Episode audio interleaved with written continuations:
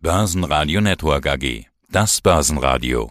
Der Wikifolio Channel. Handelsideen und Strategien von Wikifolio Tradern. Ja, hallo, mein Name ist Horst Alber und mein Wikifolio heißt auch Alber. Und ich habe das so aufgelegt, dass ich ein Unternehmen da reinmachen möchte in mein Wikifolio, was ökologische, nachhaltige und ethische Kriterien erfüllt. Und das versuche ich dadurch zu gewährleisten, dass ich hauptsächlich mit Ausschlusskriterien arbeite. Das heißt, ich möchte keine Unternehmen aufnehmen, die zum Beispiel in Atomkraft investiert, in Waffenhersteller möchte ich nicht aufnehmen und Unternehmen, bei denen ich mitbekomme, dass sie gegen Menschenrechte verstoßen und Arbeitsgesetze verstoßen. Okay, Atomkraft, nein, danke, das haben wir verstanden. Dein Wikifolio heißt ethisch-ökologischer Mix. Also es geht darum, Aktien zu kaufen, die nachhaltige Kriterien erfüllen. Dazu zählen umwelt- und sozialverträgliche Produkte, Technologien und Dienstleistungen. Okay. Welche Aktienwerte stehen bei dir dann zur Auswahl? Also was ist deine Datenquelle? Wie ist die Datenbasis bei dir? Ja, meine Datenquelle ist zum Beispiel, das, ist, das sind verschiedene Aktienindizes, wie zum Beispiel der Naturaktienindex, da habe ich einige, einige Aktien drin. Dann der Global Challenges Index, das sind alles Indizes, die gewisse nachhaltige Standards als Grundlage haben. Die weitere Auswahl ist, dass ich mir Fonds anschaue, wie zum Beispiel den Ökovision, den ich ja auch in meinem Depot drin habe. Was nehmen die für Aktien auf? Und dann verlasse ich mich ein Stück weit auf die Manager, dass die nur wirklich eine nachhaltige okay. und sozialverträgliche Aktien dann aufnehmen. Dann, dann erklärt sich. Ich hatte nämlich eine Frage vorbereitet, also auch quasi gegen Menschenrechte und Arbeitsgesetze verstoßen ist eines dieser Kriterien. Und Kinderarbeit, woher weißt du das? Wer prüft das für dich? Das heißt, du prüfst das nicht, sondern du gehst davon aus, wenn das die anderen schon in dem Vorhaben, ist das schon geprüft. Zum Beispiel richtig, durch den öko Richtig, ja. Weil ich bin kein, ich bin kein Profi im Börsenbereich, sondern ich muss natürlich auf die Quellen, die ich dann lese, da muss ich mich einfach drauf verlassen.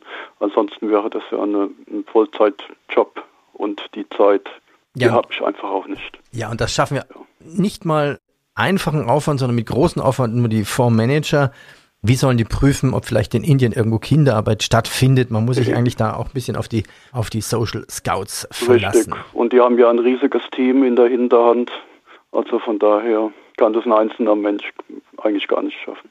Momentan sind Rüstungswerte in, Pazifismus ist out. Du hältst dagegen, bei dir sind Rüstungswerte weiterhin out. Richtig. Die werde ich auch nicht aufnehmen. Steigen wir in dein Portfolio ein. Du bist jetzt komplett investiert, also 99,8 Prozent, 15 Aktien, einen ETF. Stell uns mal bitte den ETF vor. Was ist da drin? Der ETF, der hat Anleihen. Das ist ein Anleihen-ETF. Also kein Aktien-ETF. Der ist auch im Moment nur sehr klein gewichtet. Den habe ich quasi nur so als Merker drin. Da, da hatte, früher hatte ich den so mit, mit 4 bis 5 Prozent gewichtet gehabt. Und ich habe ich habe dann umgeschichtet, als die Aktien wirklich fürchterlich in den Keller, in den Keller gegangen sind. Und dann habe ich gedacht, dass jetzt vielleicht die Chance ist, dass ich umschichte und dann voll in die Aktien einsteige. Wie sich dann herausgestellt hat, war es dann, ist es immer noch zu früh eigentlich in, in, in nachhaltige Aktien zu investieren, in Energieaktien, Solar.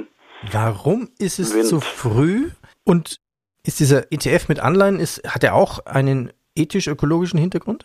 Ja, das ist richtig. Also er nimmt nur Anleihen auf von, von, von nachhaltigen Aktien, also von nachhaltigen Unternehmen. Hat auch einen ökologischen Hintergrund. Steigen wir weiter ein. Einer deiner größten Werte oder mit einer hohen Gewichtung ist Biontech. Warum hast du dich für diese Aktie entschieden? BioNTech habe ich mich entschieden während der Corona-Hochphase. Die haben ja zügig einen Impfstoff herausgebracht, der, der sehr, sehr gut gewirkt hat. Und BioNTech kommt eigentlich aus der Onkologie. Also die machen ein Biotechnologieunternehmen, was Krebstherapien, Krebsimpfstoffe Impfstoffe herstellen möchte. Und da haben die einen ganz neuen Ansatz so neu ist er auch wieder nicht, aber die forschen da schon sehr lange mit diesem mRNA-Technologie. Und das fand ich eigentlich ganz spannend. Mhm.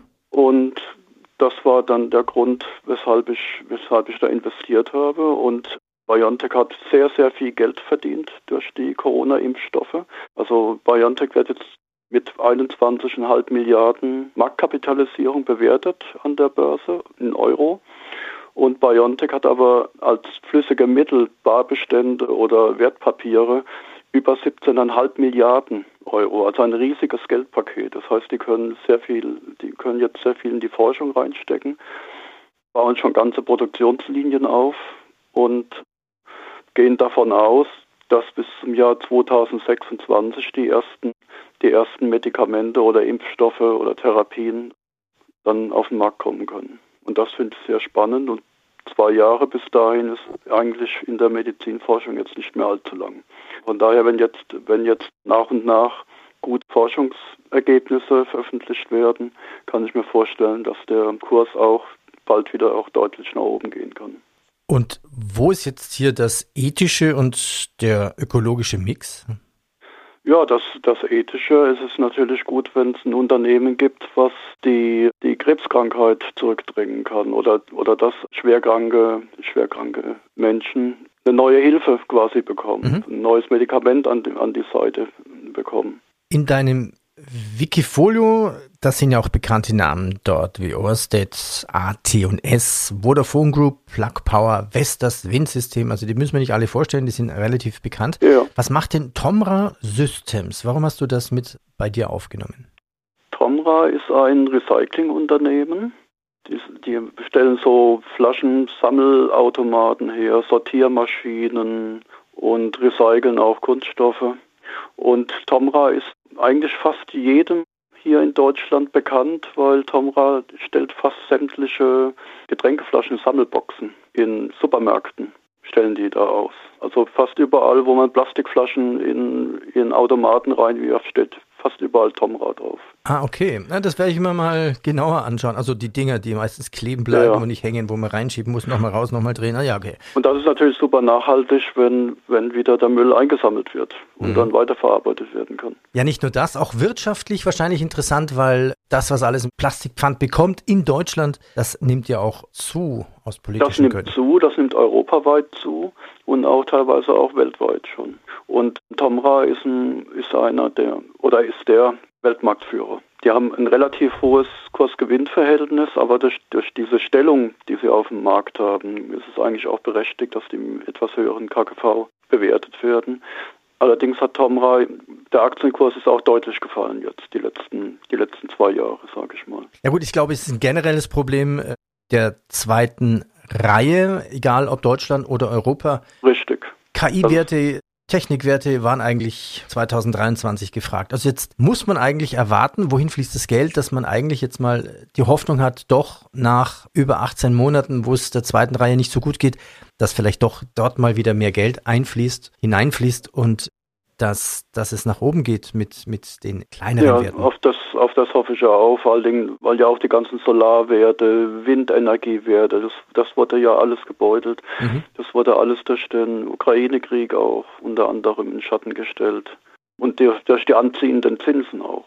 Also man muss halt auch sehen, dass gerade dass gerade so diese neuen Energien, die sind, die sind natürlich oftmals abhängig auch von Förderprogrammen, die von den einzelnen Staaten aufgelegt werden zuschütten. Ja, das ist richtig. Oder auch private Investoren. Und dadurch, dass die Zinsen natürlich stark angestiegen sind, ist das Geld knapp geworden auf dem Markt. Ja, man kann es ja auch in Anleihen investieren. Da Richtig. kann man ohne Kursrisiko natürlich auch einen Zinsertrag erwirtschaften. Jetzt Richtig. ist Freenet mit dabei.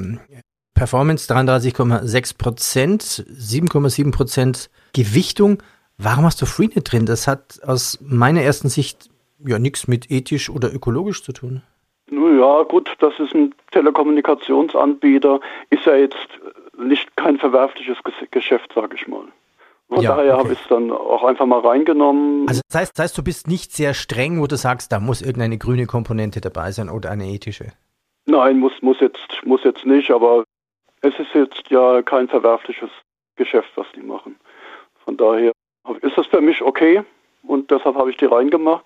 Unter anderem auch, auch daher, weil die eine sehr hohe Dividendenrendite auszahlen. Die liegt zurzeit so bei 7,5 Prozent. Das zahlen die eigentlich jedes Jahr aus. Und dann dachte ich mir, das ist halt so ein, ja, ich sag mal, so eine Art Stabilitätsfaktor.